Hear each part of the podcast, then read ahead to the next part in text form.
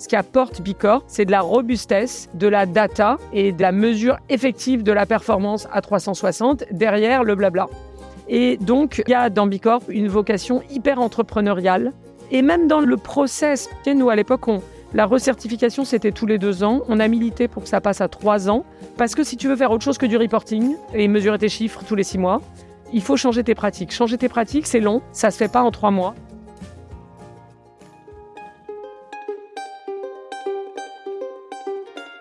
Vous connaissez l'adage après la pluie le beau temps? Est-ce que vous croyez que ça peut s'appliquer au monde du travail? Lundi au soleil, ça n'est pas un bulletin météo, c'est un podcast qui porte haut et fort la voix de celles et ceux qui pensent le travail autrement. Je me présente, je suis Tim Levert, cofondateur et associé de matribu.io, cabinet de conseil en marque employeur et expérience talent. Tous les lundis, je reçois une personne qui a osé tenter de nouvelles méthodes, de nouvelles façons de travailler, mais également des personnes qui imaginent le travail de demain ils viennent le partager avec vous. Alors de quoi l'avenir du travail sera-t-il fait? Vous le saurez en écoutant le podcast. Je suis Tim Levert et lundi au soleil, c'est une chose qu'on aura, je vous le garantis. Bonne écoute Bienvenue dans ce nouvel épisode du Lundi au Soleil podcast. Aujourd'hui, je reçois Elisabeth Laville. Bonjour Elisabeth, comment vas-tu? Super bien. Alors toi Elisabeth, tu es la patronne et la fondatrice d'Utopies, euh, dont on va parler assez rapidement avant de rentrer dans le vif du sujet, mais tu es aussi le membre fondateur de Bilab France. Voilà, et tu es accompagné aujourd'hui de Christian Georges. Hello. Christian. Hello. Comment vas-tu? Bah, Je vais très bien. Bon, bah super. Tu es fondateur et CEO d'Omi Company, d'Omi euh, et de plein d'autres boîtes par ailleurs aussi, dont on parlera juste après. Euh, mais l'idée, c'est de se focuser aujourd'hui sur ces, sur ces deux entreprises-là. Euh, alors, moi, je suis ravi de vous recevoir. Aujourd'hui, on a un peu du pain sur la planche. Euh, alors, vous, avez, m'avez dit que vous étiez très loquace. Euh, donc, on va voir si on tient le timing. Aujourd'hui, l'idée, c'est de parler de Bilab France en particulier. Pour ceux qui ne connaissent pas, c'est une émanation, bien évidemment, de Bicorp au niveau mondial. Et ça va être ça le sujet d'aujourd'hui. seulement, voilà, on voulait éviter un écueil. Euh, l'idée, c'était d'éviter de, rentrer dans le sujet, euh, de faire l'article du process sur euh, toute la certification, de qui, de quoi, comment ça se passe, etc. c'est pour ça qu'aujourd'hui, on a ce binôme assez incroyable. Je suis vraiment très content de vous avoir. Bien au contraire, on va parler des ambitions, des ambitions de départ, celles d'aujourd'hui, aussi celles de demain, ça, c'est grâce à Elisabeth notamment, comment ça se vit concrètement. Et puis, on va aussi parler effectivement de la partie, euh, je dirais, quotidienne et la partie certification et comment ça se vit concrètement dans la, dans la vie réelle. Ça, c'est grâce à toi, Christian. En somme, on va parler un peu de la partie inspirationnelle et opérationnelle. Voilà, mon intro était longue et avant de commencer, je fais toujours quelques petites questions inopinées du lundi au soleil qui sont des classiques. Est-ce que le lundi, tous les deux, vous le passez au soleil ou au boulot? Moi, je le passe un peu les deux, en fait. Euh, en ce moment, depuis le Covid, et comme nos bureaux sont trop petits, en attendant qu'on ait de nouveaux bureaux qu'on a pris en complément, mais qui sont mmh. prêts en septembre, c'est vraiment le seul jour où je suis toute la journée euh, au boulot. Mais comme on a des grandes baies vitrées, je suis au boulot et, au, soleil. D'accord. Et toi, Christian? Au boulot. Au boulot, toujours au boulot? Ouais, complètement au boulot. Mais le lundi est une belle journée ensoleillée parce que euh, après le week-end passé en famille, mmh. j'ai la chance de retourner à l'entreprise. C'est ça, donc toi, tu as une, vraie, une vraie motivation, un enthousiasme à, retourner le lundi au, boulot. Ouais. Je trouve que c'est important parce que c'est suffisamment rare pour être souligné. Et, alors, la question que j'ai, c'est à quoi il ressemble au lundi? Est-ce que c'est toujours les mêmes choses? Est-ce que, en fait, vous êtes, c'est un moment de rencontre informel ou, euh, en fait, c'est quelque chose de très séquencé? Alors, moi, pour le coup, c'est effectivement la journée qui est sans doute euh, la plus, comment dire, timée de la semaine mmh. et la plus timée à l'identique, puisque c'est la, jour qui est, la journée qui est consacrée à l'équipe et aux enjeux, on va dire, internes, d'organisation, de stratégie, de discussion avec les uns et les autres. Donc, j'ai notamment le matin, mais toute une série de réunions mmh. qui visent à organiser la semaine, euh, le mois, l'année, en tout cas, et à en parler avec euh, une bonne partie de l'équipe. C'est sympa aussi depuis le Covid parce qu'en fait, c'est la journée de la semaine où je vois le plus de gens de l'équipe. On est 75 maintenant chez Utopie, donc je vois pas les 75. Mais c'est une majorité de gens. Parce qu'ils ne rentrent pas tous ouais, bureau. dans le bureau. Mais c'est la journée la plus présentielle, comme on dit nouvellement. Hmm. Donc c'est cool. Ouais, c'est un, bon moment convivial mais studieux. Et toi, Christian? Le moment de repartir dans une semaine toujours intense, hein, les, unes après les autres.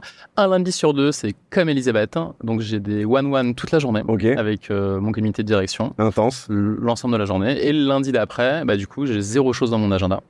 Donc c'est la l'opportunité en fait de pouvoir vraiment entrer dans des projets opérationnels, mmh. faire de la strat. C'est le moment mais euh, aussi de faire du travail un peu profond, des réflexions sur le, business model, là où tu as envie d'emmener la boîte, l'offre, etc. C'est ça? Ouais, on avait vraiment une culture euh, collégiale euh, chez Omi. Mmh. Donc il y a un moment où on se pose et puis on se dit tous ensemble comment on pourrait, ce qu'on réussit, ce qu'on réussit pas et comment on a envie de changer les choses en fait. Hein. Mmh. Et puis après, la semaine d'après, c'est l'occasion de pouvoir creuser, de mettre en application sur certains autres sujets. Quoi. Super. C'est une très bonne méthode. Je crois que c'est la première fois qu'on me répond ça aussi, de ce côté un peu, voilà, un, sur deux. Je trouve que c'est très intéressant. Euh, alors, avant de rentrer dans le vif du sujet, on fait toujours aussi un petit focus sur les intervenants, euh, voilà, euh, qui viennent dans le podcast. Alors aujourd'hui, donc on en parlait, Elisabeth. Toi, tu as créé Utopies, hein, agence pionnière, pardon, dans le conseil en développement durable. Et justement, avant de rentrer dans, dans, dans Bilab et Bicorp, je voulais que tu nous racontes un peu, en quelques mots, Utopies et l'engagement et l'ambition de départ. Alors, que dire sinon qu'on a été, on a commencé sous forme associative, on est resté en association mmh. pendant un an et demi parce que l'ambition, c'était de promouvoir une nouvelle vision de l'entreprise, des nouvelles pratiques euh, et une nouvelle, euh, nouvelle approche de, la stratégie qui intégrait complètement les enjeux sociaux et environnementaux. Donc, au bout d'un an et demi, on est passé en société. Mhm. De toute façon, ce qu'on disait, et on y reviendra par rapport à Bicorp, mais c'est qu'on peut être à la fois à but lucratif et au service de l'intérêt collectif. Donc, mhm. on avait vraiment ces deux dimensions. On est passé euh, en société après un an et demi. On a toujours de l'ADN un peu associatif ou non-profit. On a gardé euh, une partie chez nous qu'on appelle le think tank, qui est la partie recherche-publication, qui représente à peu près 10% du temps de l'équipe mmh. euh, aujourd'hui. Et ça, ça reste une partie importante. Et puis évidemment, tout ça, c'est aussi concrétisé avec euh, notamment le fait qu'on est devenu la première entreprise certifiée Bicorp en France pour nos 20 ans. en 2013, en gros, on a été certifié fin 2013, tout début 2014. Euh, donc ça, ça reste euh, un élément important. Et ensuite, Bilab, qui est en fait l'association partout dans le monde, hein, en France c'est pareil, l'association qui gère euh, le mouvement et le label mmh. Bicorp, m'a demandé, parce qu'ils étaient en train de créer les entités en Europe, et ils m'ont demandé d'être le country partner, le partenaire pour le lancement en France. Le porte-drapeau, quoi. Exactement, de Bicorp. Et comme ça ne me faisait pas faire autre chose que ce que je faisais déjà, c'est-à-dire aller voir des entreprises pour leur dire qu'elles pourraient faire plus, qu'elles pourraient faire mieux et leur donner des idées de comment faire. Mmh. Et qu'en plus, on en reparlera aussi, je pense, mais le questionnaire Bicorp est gratuit pour toutes les, en ligne pour toutes les entreprises qui veulent se coller à l'auto-évaluation, indépendamment du fait qu'elles soient ou pas intéressées par la certification. C'était sympa parce que je leur amenais un outil qui ne demandait même pas à payer du conseil. Mmh. Donc on a fait ça pendant cinq ans. Et quand euh, euh, il y a eu une centaine de membres enfin, c'est-à-dire d'entreprises certifiées Bicorp en France, on s'est dit, ah ben là, ça vaut le coup, on peut créer l'association. Hmm. Donc, on a créé Bilab France, qui aujourd'hui euh, est basé ici, à l'endroit même où nous faisons ce podcast, et qui emploie plus d'une dizaine de salariés. Donc ça, c'était en 2019. Donc jusqu'en donc nous, on a été certifié début 2014. Jusqu'en 2019, on a été le partenaire pour le lancement en France de Bicorp.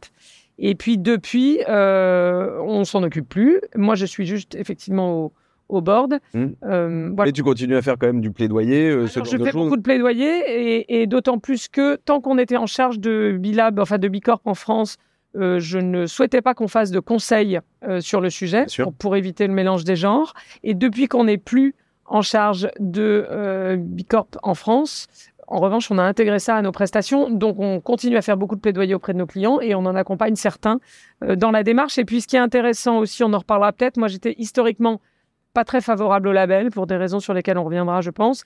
Et euh, depuis qu'on s'est lancé dans Bicorp, en fait, euh, on accumule les labels. Donc, on, est société à mission depuis 2020. On a l'agrément ESUS, entreprise solidaire d'utilité sociale, depuis 2020 également. On s'est lancé dans le label Great Place to Work. On a été, là maintenant, on est plus de 50, comme je l'ai dit, mais en dessous de 50 salariés, on a été euh, trois fois dans le top 3, deux fois numéro 1 en France. Bon, voilà. Donc, en fait, j'y ai découvert aussi l'intérêt des labels pourvu qu'on les prenne comme un moyen et pas comme la fin.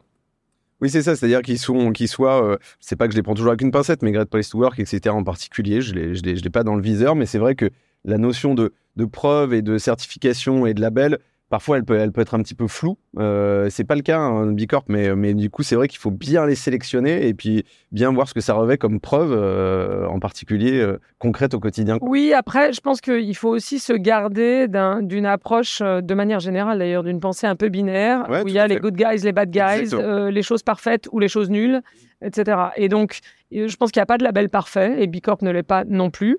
La société à mission ne l'est pas non plus. En revanche, ce qui est extrêmement important, c'est d'arriver à prendre euh, les moins imparfaits euh, des systèmes, des certifications ou des labels ou des chartes. Et chaque euh, démarche nous aide, en tout cas nous pour Utopie, mais c'est le cas pour les entreprises en général, je pense, à mettre le projecteur sur un sujet mmh. particulier. Par exemple, on a signé il y a trois ans la charte Cancer at Work.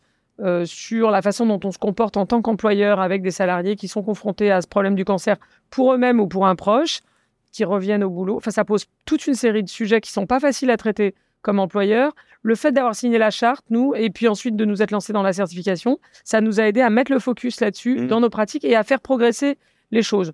Et donc, en fait, ça sert à ça. Donc, si on se dit pas, c'est un objectif en soi d'être certifié, mais qu'on se dit c'est un moyen, un point de départ, de mettre l'accent, de découvrir des nouvelles pratiques, d'échanger avec d'autres entreprises, et du coup de progresser sur ce sujet-là ou sur toute une série de sujets, c'est hyper utile en fait. Et je pense irremplaçable en réalité. Merci pour cette entrée en matière euh, assez costaud. Moi, j'apprécie. Euh, ça laisse présager un bon épisode. Euh, Christian, toi, tu es entre autres connu parce que tu as créé une grosse boîte qui s'appelait Vestiaire Collective, qui était un, gros succès à l'époque. Qui s'appelle toujours. Qui s'appelle toujours, oui, tout à fait, mais dont tu es sorti, je crois. Hein. Je suis encore actionnaire. Tu es encore actionnaire. Ah et tu restes cofondateur pour toujours, hein, tu sais.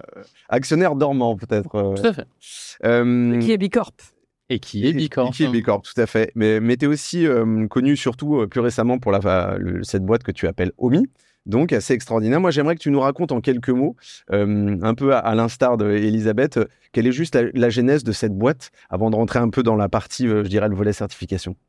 Eh bien, moi, j'entreprends depuis que j'ai 22 ans, donc j'ai commencé au siècle dernier, tu vois. donc, vraiment, je suis tombé dans l'entrepreneuriat comme ça. Et j'y ai trouvé un outil euh, super euh, de faire des choses que j'aime euh, et de, de voilà, d'être avec des gens que j'apprécie, de pouvoir créer mon propre univers. Sur le chemin, euh, j'ai eu la chance de donc cofonder Vestiaire Collective, qui a un très beau succès mmh. et qui a un très beau succès. Donc c'est une des licornes françaises. Aujourd'hui, c'est une entreprise qui apporte, qui, qui approche, enfin qui est même dépassé le milliard de revenus, enfin de, de volume de marge en fait euh, annuel. Donc c'est un très très très beau bébé avec un rayonnement international. Euh, on l'a fait euh, avec des cofondatrices, ce qui est finalement assez rare. Donc c'est vraiment super, une équipe mixte. Hein, donc moi je suis assez fier. C'est aussi l'une des seules qui est bicorp aujourd'hui, euh, des, des, licornes. Donc c'est vraiment un beau succès. On l'a fait avec beaucoup d'ambition et puis euh, pas mal de candeur. Donc c'est un, un, un très belle aventure. Et euh, quand j'ai eu l'occasion d'en sortir, euh, j'avais qu'une envie, c'était de remonter une société. Et je suis persuadé que l'entrepreneuriat est quelque chose de très utile, un moyen en fait de changer le monde, tout simplement. J'ai commencé en fait à la sortie de vestiaire à aller explorer d'autres univers et notamment celui des ESS, des ESU, des assos, mmh. avec la volonté en fait de vraiment euh, voir si je pouvais euh, aider, enfin, fabriquer un projet de ce type-là. Et j'ai pas trouvé euh, mon logiciel à moi. J'ai trouvé d'autres, euh, des trucs dans les assos et. Euh, et, et t'as pas trouvé le format ou t'as pas trouvé le secteur? Non, c'est pas moi en fait. Moi, je sais pas ça. Moi, je, je la thèse que, que en, cherchant j'ai trouvé, c'est Profit Planet and People. Donc vraiment l'entreprise qui génère du profit en considérant bah, les gens qui travaillent avec qui tu travailles au sens très large et cette, cette vocation à se dire on va améliorer des choses mmh. sociales, avoir de l'impact social et écologique en fait. Donc j'ai longtemps réfléchi à ce que je voulais faire et euh, croisant le chemin des Bicorp à l'époque, j'y ai vu un super framework en fait. Hein.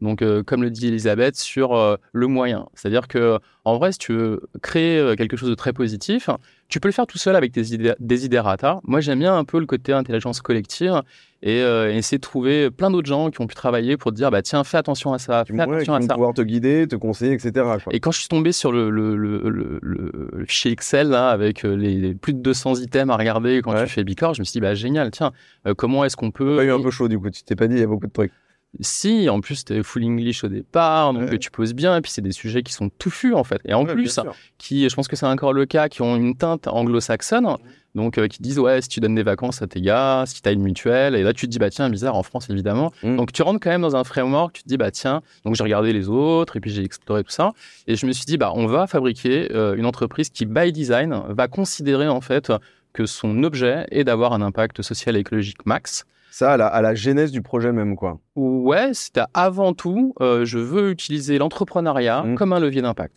Après, je me suis rendu compte que ce qui me plaisait le plus, c'était l'alimentation euh, à différentes lectures. Et je me suis dit, bah, tiens, l'alimentation, c'est un sujet écologique, c'est un sujet de santé, c'est un sujet économique, donc c'est un sujet euh, gigantesque. Et donc, si on peut faire une bicorp euh, dans la food, en fait, mmh. eh ben, on démultiplie la capacité d'avoir un impact. Ensuite, par teinte principale, et je pense qu'on peut se rejoindre aussi avec Elisabeth là-dessus, moi j'adore les marques. Je suis passionné par l'objet marque, en fait. Hein. et je me suis dit, bah ouais, en fait, ce que je vais essayer de faire, c'est quelque chose, c'est ce que fait Patagonia dans l'outdoor, ce que fait Veja dans la basket, euh, je veux faire la même dans la food en fait. Et donc euh, ça c'était le socle initial euh, de se dire bah voilà on va, réussir à faire ça. Et comme je te le disais, puisque je suis persuadé qu'à plusieurs on peut créer une idée qui est bien meilleure, au lieu de me contenter en fait de mon cercle premier et de monter la boîte immédiatement, j'ai écrit et publié un post sur Medium en expliquant why euh, je voulais faire ça, mmh, où je voulais le faire, et pas what. Mmh. Et donc l'idée, c'est de dire, bah, je vais rencontrer des gens, je vais prendre le temps, six mois, un an, ça a pris plus d'un an, à boire des cafés, rencontrer des gens euh, qui vont pouvoir donner euh, de l'épaisseur à mon projet, dont Elisabeth, que j'ai croisée et qui, m'a écouté pendant de manière longtemps. inopinée ou non par un pote Jean Moreau Phoenix qui nous a branchés parce que moi je voulais y aller mmh. j'avais envie de, de, me faire challenger etc donc je balbutiais le projet et je pense que les idées bah c'est comme les plantes quand tu les exposes à tout le monde et eh ben ça nourrit l'idée bien sûr Comme ça, avec du temps, j'ai rencontré donc euh, euh, Colline, Joséphine et Benoît, qui sont mes cofondateurs et cofondatrices. Et ensemble, en fait, on a imaginé ce qu'était OMI. Donc, euh, l'objectif étant d'avoir de l'impact avec l'alimentation, donc, euh, l'alimentation, c'est en gros euh, un tiers de notre bilan carbone. Si on prend juste ça, on, pourra parler de biodiversité, on pourra parler de d'eau, etc. Et donc, si on prend le bilan carbone, un, bon tiers en, blended, et derrière, tu as 75% de ce tiers qui est l'amont agricole. Donc, le sujet, quand tu as de l'impact, c'est de traiter l'amont agricole. Moi, quand je suis arrivé avec l'idée, ce que j'ai écrit, c'est plutôt transformation et distribution très aval. Et donc, euh, avec l'équipe, on s'est dit, bah non, c'est pas ça le en sujet. En fait, pour monter d'un niveau, ouais, pour exactement. partir à la source. Et donc, si tu as de l'impact avec une marque de food, mm. ben, tu t'attaques à l'amont. Et c'est ce qu'on fait avec Omi. Ça, c'est un peu s'attaquer au mammouth, quoi. Alors, sans faire de mauvais jeu de mots pourris, ouais, c'était pas une utopie, mais c'était euh, ambitieux euh, et même audacieux, quoi. Ou, carrément. Et, et, hyper ambitieux. Et en vrai, tu sais, tu as aussi. Euh... Enfin, je sais pas, j'ai eu la chance de pouvoir installer Vestiaire Collective aux États-Unis. Mmh. Euh, l'ambition n'est pas vue pareil. Avec la réussite que j'ai eue à Vestiaire Collective, je pouvais euh, raconter une histoire très ambitieuse. Mmh. Et en fait, si tu vises pas à ce niveau-là, tu n'as pas de chance de pouvoir exister, en fait. Et je pense que les parcours et l'expérience de l'équipe que j'ai, donc Colline, Joséphine, Benoît et tous les autres, on est 50 aujourd'hui dans OMI, c'est des gens qui seraient pas venus s'il n'y avait pas ce discours d'ambition. Donc c'est hyper important d'avoir de l'audace, en fait, je pense, hein, dans l'entrepreneuriat et de tenter le truc. Et là, on est sur le chemin et, euh, et voilà, donc l'histoire n'est pas faite. On est une jeune entreprise, on a trois ans, mais il y a moyen vraiment de, de faire quelque chose de super ambitieux. Eh ben, écoute, tu vas nous raconter ça un peu plus en détail. Je reviens sur, sur Elisabeth. Tu, tu, tu évoquais tout à l'heure un, un, point que je trouve assez amusant c'est, tu l'as dit, il y a beaucoup de labels. Il y a, il y a, plein aujourd'hui, il, euh, y a les entreprises sociales et solidaires, euh, Great Place to Work, etc. Pourquoi, euh, pourquoi avoir pris ce label, effectivement, qui était surtout sur le marché US, je crois, tout au début et oui, dire, bah, en fait, on lance sur le marché français? Alors, il y a eu, il y a, il y a plusieurs. donc, si le sujet c'est sur le lancement en France, c'est pas inintéressant de s'intéresser, de se demander pourquoi il a été lancé à la base aux États-Unis, parce que les trois, ces trois entrepreneurs qui ont créé ça en 2006 et ils l'ont créé parce que l'un d'entre eux avait créé une entreprise assez engagée, mmh. qui faisait du matériel sportif, qu'il a vendu à des investisseurs, qui lui ont juré mordicus que les engagements seraient préservés, etc., et qu'évidemment, euh, ça n'a pas été le cas. Et donc, ensuite, dans les discussions qu'ils ont eu, euh, qu'il a eues avec ses deux potes, ils se sont interrogés sur ce qu'ils pouvaient faire qui préserverait, sans le mettre sous cloche, qui ferait, mmh. le laisserait vivre, mais qui préserverait l'engagement d'une entreprise, quelle que soit l'évolution de sa gouvernance, de son actionnariat, etc. Et donc c'est parti de ça. Bon, ça c'était en 2006. Euh, moi, j'en avais entendu parler à plusieurs reprises parce que on est assez proche historiquement d'Yvan Chouinard, le fondateur de Patagonia, mmh. et de Patagonia. Quand eux sont devenus Bicorp, ce qui était quasiment au début, m'a dit euh, enfin, lui commençait à être impliqué assez dans le mouvement. Il m'a dit, mais tu devrais euh, euh, importer le label Bicorp en France. Moi, j'ai dit oui, mais j'aime pas trop les labels et j'ai pas mal de boulot déjà. et ensuite, une deuxième entreprise qui a été créée par un monsieur qui s'appelle Mike Hannigan, qui s'appelait Give Something Back. Mm-hmm. Give Something Back, c'est une, grosse entreprise de fourniture de bureaux. qui avait pour spécificité de redistribuer l'ensemble de ses profits à des ONG ou à des causes locales. Le fondateur, un des cofondateurs de cette boîte, que j'avais invité d'ailleurs au World Forum à faire une table ronde sur l'engagement des entreprises, a beaucoup parlé de ça. Et on a dîné ensemble après. Il m'a dit, mais il faut vraiment que tu importes Bicorp euh, en France. Deuxième Moi, j'aimais, ouais, mais j'aimais pas trop les, certifications, donc je, j'entendais sans entendre. Et puis, en fait, ce qui s'est produit, c'est que quand on a fêté les 20 ans d'Utopie en 2013, on commençait à avoir beaucoup de concurrents dont le discours, entre, y compris des très gros, les Price, Ernst Young, etc., dont le discours euh, en apparence ressemblait au nôtre. Et je voulais réaffirmer ce qu'on était, euh, cette espèce de chose qu'il y a dans notre ADN, qui est d'être un cabinet de conseil militant, mmh. ce qui n'est pas banal et ce qui, je pense, nous singularise, en tout cas euh, euh, par rapport à ces gros.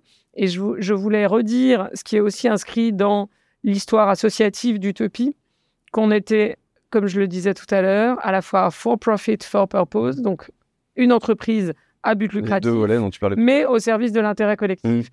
Et, ça, ça nous distinguait fortement. Et à l'époque, le slogan de Bicorp, c'était For Profit, For Purpose. Donc je me suis dit, bon, bah tiens, pour fêter les 20 ans, on va devenir Bicorp. La première en France. Donc je me suis rapproché euh, de Bilab US euh, à l'époque. Et puis, ils m'ont dit, bah, ça tombe bien, on est en train de lancer en Europe. Voilà. Donc, on est devenu la première Bicorp en France. Là-dessus, ils m'ont dit, bah, est-ce que tu veux pas t'occuper du lancement euh, en France? J'ai dit oui. Et, voilà. Et pourquoi celui-là? Parce que moi, ce qui me plaisait dans ce mouvement, c'est qu'il y a à la fois une forte volonté de leadership euh, des entreprises qui le composent, mais fondée sur l'action, pas sur du blabla. Mm. Et, même fondée sur des datas, puisque en fait, on en reparlera, mais le questionnaire, il est, vraiment fait là-dessus. Et puis, il y a une autre dimension qui est moins connue, mais qui est assez motivante, y compris quand tu deviens Bicorp, c'est euh, la partie collaboration, le, vraiment le côté un mouvement mm. d'entreprise et d'entrepreneurs. Euh, qui veut avoir une forte influence. Donc le, leadership par l'action et l'influence à travers la collaboration, c'est vraiment deux dimensions euh, qui me plaisaient beaucoup. Et euh, voilà, donc aller au-delà du blabla. Moi, je trouve, alors on pourra peut-être en reparler, mais quand j'ai créé Utopie, le terme qu'on employait, c'était citoyenneté d'entreprise. À l'époque, Alain Juppé était Premier ministre, il disait aux entreprises, il faut que vous soyez citoyennes. Ensuite, les entreprises, enfin, les acteurs sont revenus du sommet de la Terre à Rio. On a beaucoup parlé de développement durable. Ensuite, on s'est mis à parler de RSE. Après, on s'est mis à parler de SG. Plus récemment, on s'est mis à parler d'impact. Et maintenant, le mot-clé, c'est le régénératif qui me fatigue, mais c'est pas le sujet du jour. Désolé. Et mais on en, on reparlera de pourquoi. Et non, mais en fait, l'intérêt, évidemment, ce que signale cette évolution du langage, mmh. c'est l'évolution de la conscience et l'idée que la RSE ne suffit, oh, surtout comme elle est pratiquée aujourd'hui, c'est-à-dire minimiser les impacts négatifs d'une mmh. activité sans la changer fondamentalement, ne suffit pas. Et ça, c'est bien évident. Simplement, j'ai l'impression, et je vois de manière croissante, des gens qui arrivent sur ces sujets et pensent que parce qu'ils changent le mot, ils changent les pratiques. C'était un peu ce côté mot valise qu'on a. ah bah alors les mots valises, tu sais que Veja dans sa boutique de New York a euh, un grand mur avec marqué Sustainability is an empty word we choose reality. Donc le développement durable hmm. est un mot vide. Et donc nous on parle de choses réelles. Euh, Patagonia dit qu'il n'emploie plus le mot euh, développement durable non plus.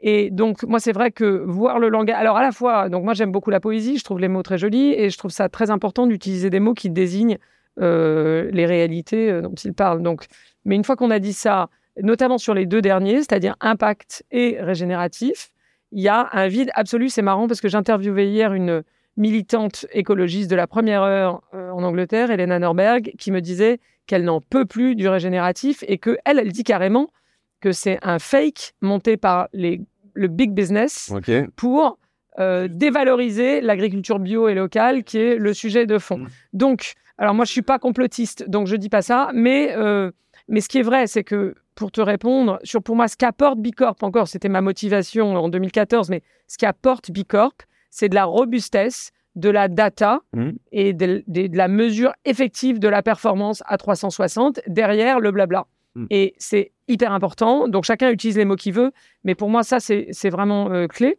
Et puis l'autre chose, c'est qu'il y a une dimension, et pour rejoindre ce que disait Christian tout à l'heure, moi je crois que les entreprises peuvent changer le monde, pas que en mal, comme on le voit quand même le couramment, mais en bien. Et donc, euh, il y a dans Bicorp une vocation hyper entrepreneuriale et très enthousiasmante, ce que les Américains, pour le coup, je suis désolée culturellement, savent mieux faire que nous. Mmh. Euh, cette dimension, oui, il y a une dimension très entrepreneuriale dans Bicorp qui est hyper sympa, qui est beaucoup plus sympa, je suis désolée, que la conformité réglementaire à l'européenne. Et même dans le process, ben, moi, quand, quand on a été certifié, nous, à l'époque, la recertification, c'était tous les deux ans. On a milité pour que ça passe à trois ans. Pourquoi?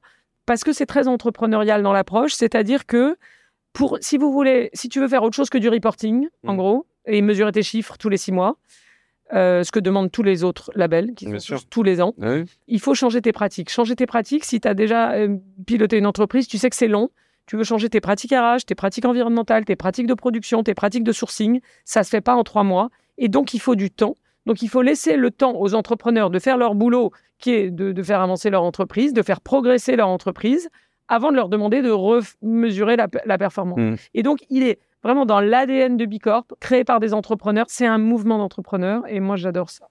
Et juste là-dessus, euh, merci beaucoup pour cette explication, Elisabeth. Euh, je, repars sur, sur Christian. Effectivement, moi, ce que je trouve intéressant, c'est que euh, tu l'évoquais un peu tout à l'heure, mais et toi tu le dis très bien, Elisabeth, c'est il y a une partie derrière qui est pas uniquement une certification où il vient cocher des cases malgré le, fichier Excel assez long, mais mais il y a une notion d'action, il y a une notion de volonté d'influence, d'ambition, de data aussi, donc des choses qui sont quand même vachement terre à terre. Et puis il y a une notion presque de réseau et de conseil en fait. toi, c'est ça aussi qui t'a attiré en fait. Tu t'es dit moi, j'ai aussi envie de m'entourer des gens qui sont des sachants, en fait, et, qui sont rodés un peu à, à, des expériences très concrètes justement pour euh, qui ont cette même ambition d'entreprise, voilà, euh, pas à mission mais presque, euh, et, et, de se dire en fait moi c'est ça qui c'est ça qui m'intéresse parce qu'en fait effectivement à la fois j'ai envie d'avoir une certification mais aussi je me sens pas d'y aller tout seul et, et je me sens et j'ai besoin d'être d'être entouré de gens rationnels sur le sujet. Euh, peut-être l'écosystème, pas forcément le, l'écosystème. Euh, enfin, disons, j'ai un réseau d'entrepreneurs euh, mmh. assez solide autour de moi. J'ai la capacité de parler facilement à des gens qui ont déjà mis en pratique. moi, je salue la partie justement entrepreneuriale dans le label de Bicorp qui est hyper éclairant, euh, très pragmatique. Et en fait, ce qui va m'intéresser avant de regarder le fameux fichier Excel, c'est mes copains et les gens qui le mettent en place en vrai. Qu'est-ce que ça leur a apporté? Est-ce que c'est des vraies choses? Et encore une fois, c'est le moyen et pas la finalité. Mmh. Euh, donc, euh, Omi, c'est une marque grand public. Hein. Euh, quand on la lance il y a trois ans, en fait, je sais que Bicorp euh, n'a aucun intérêt à être sur le packaging ou n'importe quoi. Personne ne connaît. Donc, mmh. c'est pas un attribut pour que les consommateurs ils achètent. En fait, Bien sûr. C'est vraiment la garantie que dans l'entreprise, hein, quand on est 5, 10, 20, 50, on a euh, un terrain de jeu qu'on connaît, avec la nécessité, en fait, euh, la volonté profonde de l'entreprise d'utiliser euh, ses ressources hein, et la manière dont elle travaille en prenant en compte les enjeux environnementaux et sociaux. Donc, euh, non, moi, je suis pas allé chercher le réseau euh, Bilab hein, parce que déjà, il était, euh, je pense, quand je l'ai fait, très léger en fait. Par contre, je suis allé trouver Elisabeth et je suis allé trouver plein de copains qui l'avaient mis en place, mmh. comme Jean Moreau ou je sais pas, Welcome to the Jungle à l'époque. Mmh. Euh, Jérémy, et donc euh, qui sont en fait une capacité concrète de montrer ouais bah tu l'as fait, t'as bien galéré, ça t'a apporté quoi, comment ça rayonne dans la boîte, euh, comment tu le mets en place, où il faut que ce soit un projet mmh. des équipes, c'est pas un truc que tu dis vas-y on va faire ça, non c'est il faut que tu, c'est une démarche profonde nécessaire. exactement, tu, tu, dois, mmh. comprendre. Je suis allé regarder mmh. entreprise à mission pour savoir si c'était le truc ou pas, comment je le faisais, donc j'ai vraiment fait un panorama, panorama total. Et pareil, le, le ce côté international, hein, avec ce, côté un peu finalement très ambitieux aussi des Américains, moi je trouve ça hyper intéressant. C'est-à-dire que moi je suis fils d'immigrés portugais arrivés en France, euh, je suis pro-européen, tu vois, j'ai vu ce que ça donne quand le Portugal rentre dans l'Europe, et je crois vraiment à cette volonté de regarder euh, le monde tout entier tu as un ancrage hyper fort dans, dans le Big Corp et tout ça, avec, euh, par exemple, je citerai la théorie du donut, hein, euh, qui, qui, a un bouquin assez canon, euh, qui dit que l'économie est un levier d'action, enfin, c'est le langage de la politique, et que, évidemment, quand on structure un monde, en fait, l'économie fait partie de la de, l'équation. Et euh, dedans, tu dis que l'économie doit être contrainte entre les limites humaines dans lesquelles on veut pas avoir la population, c'est-à-dire on veut que des gens puissent avoir accès à l'électricité, pouvoir manger, avoir de l'éducation, égal libre homme-femme. Et de l'autre côté, tu as les limites planétaires, les neuf, donc plein sont débordés. Et donc évidemment, en fait, l'endroit où on doit faire société et économie se situe entre ces deux limites, en fait. Donc ne pas réduire l'humain à juste une donnée, quoi, ou un, moyen et euh, ne pas mettre la, planète euh, en bazar en fait. Donc euh, c'est cette, je dirais, dimension collective mmh. cristallisée dans une démarche entrepreneuriale entrepreneurial qui m'a vraiment séduit pour me lancer. Alors, on reviendra sur le, point que tu évoquais un petit peu plus tôt, euh, qui est effectivement l'impact que ça a euh, sur les boîtes, euh, celle de tes, de, de, tes, de tes comparses dont tu parlais avant de, juste en, début de réponse. moi, j'ai quand même une question, c'est qu'est-ce que globalement tu as envie d'avoir, enfin, là, cette question est pour toi, Elisabeth, tu as envie d'avoir comme impact sur ces boîtes-là? C'est-à-dire que, tu l'as dit, la certification, ça fait quand même un certain temps qu'elle existe. J'imagine qu'elle a évolué au cours du temps. Est-ce que euh, euh, l'impact profond que euh, cette certification doit avoir sur les boîtes, il a changé ces dernières années? Sur quoi aujourd'hui il est focusé par rapport à, avant?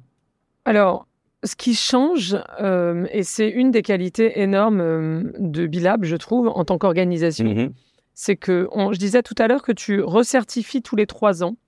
C'est finalement assez court, hein, tu le disais, parce que... Oui, c'est assez court, mais c'est beaucoup plus long que la plupart des labels, qui sont tous les ans. Euh, mais c'est court pour faire progresser tes pratiques. Mmh. Quand tu essaies de faire progresser un truc mmh. et de gagner des points sur un sujet, tu vois qu'en fait, c'est pas si long. Mais c'est rendu encore plus compliqué par le fait que le questionnaire lui-même, le B Impact Assessment, le BIA, sur lequel est fondée la certification B Corp et l'auto-évaluation, mmh. Euh, est révisé tous les trois ans. Et il est révisé en profondeur. Là, par exemple, on est dans une révision majeure, j'en reparlerai peut-être tout à l'heure, qui va tout changer, qui fait que moi j'ai certains clients qui viennent d'être certifiés Bicorp, qui s'apprêtaient à l'annoncer et qui disent non mais en fait on va pas le dire parce qu'on pense qu'on sera plus Bicorp à la prochaine version du questionnaire. Parce qu'ils pensent que ça va être. Euh, parce que là, là le, changement est très très important et, donc ce que ça veut dire, c'est que comme le, niveau monte entre deux certifications, mmh. si tu ne progresses pas entre deux certifications, en réalité tu régresses et à un moment tu sors euh, de la certification, tu perds Donc, au le label. du contrôle qui est fait tous les trois ans, il y a quand même une notion aussi. Donc, il y a une notion de. Faut, faut pousser un il peu. Faut, Il faut progresser. Et de toute façon, l'aspect, la communauté des, des Bicorp hmm. aide à faire ça, puisque tu rencontres plein. D'abord, c'est une super source de, de benchmark. Tu rencontres plein de gens qui font les choses mieux que toi sur des sujets sur lesquels tu aimerais progresser ou pas. Mais en tout cas, si tu veux entendre euh, ce que ce qu'ils font, comment tu pourrais t'en inspirer, etc. C'est une source de progrès euh, hallucinante. Et ça, pour moi, c'est l'impact principal que Bicorp a en fait sur les entreprises qui s'y engagent. Euh, il faut savoir que je disais tout à l'heure que le questionnaire, il est en ligne, accessible à tous, n'importe où dans le monde, puisque Bicorp est donc la certification est dans 90 pays, mais le questionnaire existe partout. N'importe quelle entreprise de n'importe quelle taille peut euh, l'utiliser, de sorte qu'aujourd'hui, on est à peu près 7000 entreprises certifiées. Il y en a à peu près 7000 qui sont en attente de la certification, en attente de l'audit. Dans le monde. Dans le monde. J'ai cru comprendre qu'il y avait un petit embouteillage par ailleurs. Il y, a un petit embouteillage qui est en train d'être réduit, mais on en reparlera peut-être. Euh, parce qu'au fond, euh, Bilab est confronté exactement comme, une, comme les startups, mmh. comme les entreprises, mmh. à un sujet de comment tu crois avec intégrité, c'est-à-dire sans perdre euh, ce qui fait euh, la force de, ton engagement, sans, sans affaiblir euh, l'exigence. Exactement.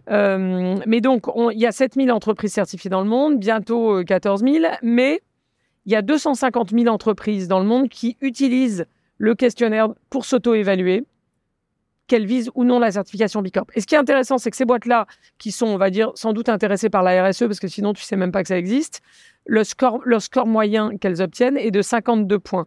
Autrement dit, des boîtes qui sont très bonnes en RSE, elles sont 30 points en deçà du seuil de 80 points qu'il faut pour prétendre à la certification mmh. et pouvoir soumettre son euh, questionnaire.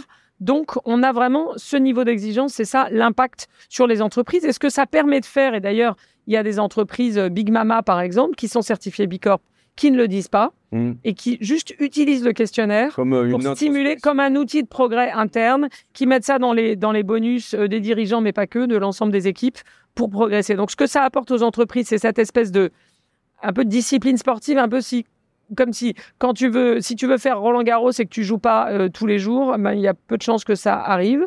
Euh, déjà, en plus, il faut avoir le talent, mais il y a peu de chances que ça arrive. Donc, ça donne une espèce de discipline quasi sportive d'entraînement. Mmh. Euh, ça, c'est la première chose. Ça donne une idée de, on, sait, on dit toujours qu'on ne progresse bien que sur ce qu'on mesure. Bon, ben là, comme tu mesures tout, ensuite le champ est, libre sur là où tu veux progresser, mais au moins tu, tu as le point de départ ça oblige encore plus important, je trouve, et c'est ça l'impact que Bicorp a sur les entreprises, à ne pas remettre au lendemain ce que tu pourrais commencer le jour même. Parce que euh, d'une certaine façon, moi, je passe ma vie depuis 30 ans à rencontrer des entreprises pour les convaincre de s'engager dans cette voie, de s'engager mieux, de s'engager plus, etc.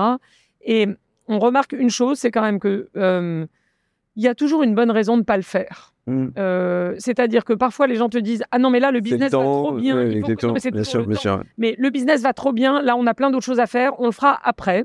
Bon, et parfois, c'est ah non, mais là, ça va trop mal. Et donc, il faut déjà qu'on s'occupe de survivre et on le fera après. Mais donc, autrement dit que ça aille trop bien ou trop mal, tu as toujours une bonne raison de dire on le fera plus tard. Et finalement, ce que Bicorp t'oblige à faire, c'est à ne pas remettre au lendemain ce que tu peux commencer à améliorer euh, le jour même.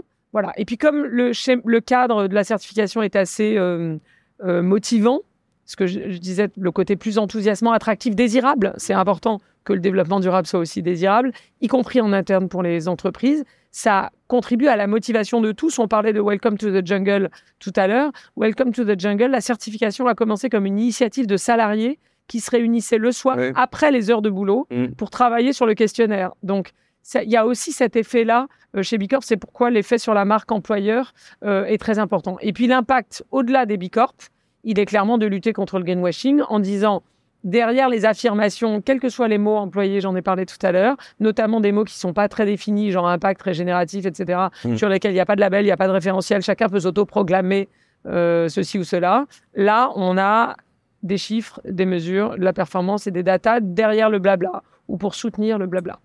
Euh, merci pour ce point-là. Je pense qu'on reviendra justement d'ailleurs sur un point particulier que tu évoquais sur l'impact sur la marque employeur, effectivement, de, de, de, de, Bicorp, parce qu'en fait, il y a quand même un sujet culturel hein, qui est assez profond. Mais donc, on reviendra sur ce point juste après. Juste, euh, Christian, euh, moi, j'ai quand même un sujet, c'est comment la certification, une fois que tu l'as obtenue, est-ce qu'elle a eu un impact, effectivement, toi, sur à la fois, je dirais, ta strate commerciale ou même tout simplement des pratiques quotidiennes ou opérationnelles? Qu'est-ce que ça a eu concrètement comme changement? Euh, ah, je vais peut-être te décevoir parce que pas, pas beaucoup. Euh, nous, on a, grâce au framework, euh, construit une entreprise qui était, euh, tu vois, native Bicorp, on va dire. On l'était au premier jour. C'était dans le débat. Ce que ça, a, quand même, ce que ça a conduit, c'est beaucoup de formalisation. Mmh. Parce que malgré pas mal d'intentions en disant, quelle qu'elle soit en fait, hein, vers tes producteurs, vers tes employés, eh ben, il y a plein de choses que tu fais et tu sais que tu vas passer l'audit, hein, mmh. et donc tu vas l'écrire en fait. Hein. Donc euh, tu vas euh, tu vas proclamer qu'il y a une police une euh, on achète de, la seconde main, par exemple, dans le mobilier et, dans, pour meubler les bureaux. Et donc, c'est pas juste une pratique, c'est écrit en fait comme étant une règle d'entreprise. Mmh. Et ce que tu vas faire autour de la générosité autour des salariés, des packages, etc., bah, tu vas tout formaliser. Et donc c'est super chouette hein, parce que ça va te permettre en fait à la fois d'avoir tes points euh, dans l'audit hein, et puis ça va te permettre aussi de, faire un vrai socle hein, parce que c'est un enjeu quand tu grandis de continuer déjà à faire ça et euh, également de déclencher de l'énergie pour qu'on puisse progresser. Donc, euh, donc voilà. non, non, mais justement, je trouve que c'est des gestes assez forts et tu as raison, là où tu interviens sur un point particulier, c'est que c'est pas uniquement au niveau du management aussi que ça se vit, ça se vit au niveau effectivement de tous les collaborateurs, de tous ces, voilà, de toutes ces initiatives en fait qui sont regroupées effectivement dans dans, dans, Bilab. Euh, toi, Elisabeth, comment tu vois très concrètement, euh, euh, au-delà de la partie, je dirais, administrative, on va dire, de la partie questionnaire, est-ce que tu, comment tu le mesures, l'impact social et environnemental de ces entreprises-là, en fait? Alors, on commence à avoir dans le monde une communauté assez grande, mmh. et donc on peut commencer à faire des stats. Euh, et à les sonder pour savoir euh, quel est le niveau de leur pratique. De toute façon, le niveau de leur pratique, il est documenté dans le BIA. Donc, de manière anonyme, on peut consolider ces données et regarder comment ça se compare à la plupart des, des entreprises. Et on s'aperçoit que sur euh, les sujets environnementaux, par exemple, les bicorps sont trois fois plus susceptibles de contribuer à la neutralité carbone, c'est-à-dire d'avoir une démarche vraiment ambitieuse sur le sujet, alignée sur les objectifs scientifiques que la moyenne des entreprises. Sur le volet interne, on s'aperçoit que les bicorps sont cinq fois plus susceptibles de privilégier, via des pratiques euh, un peu formalisées et mesurables, parce que c'est toujours ça le sujet, des fournisseurs détenus par des minorités, employant des handicapés, etc., que les entreprises ordinaires. Euh, deux fois plus susceptibles d'avoir une politique proactive d'équité euh, sur les salaires, les avantages sociaux, etc.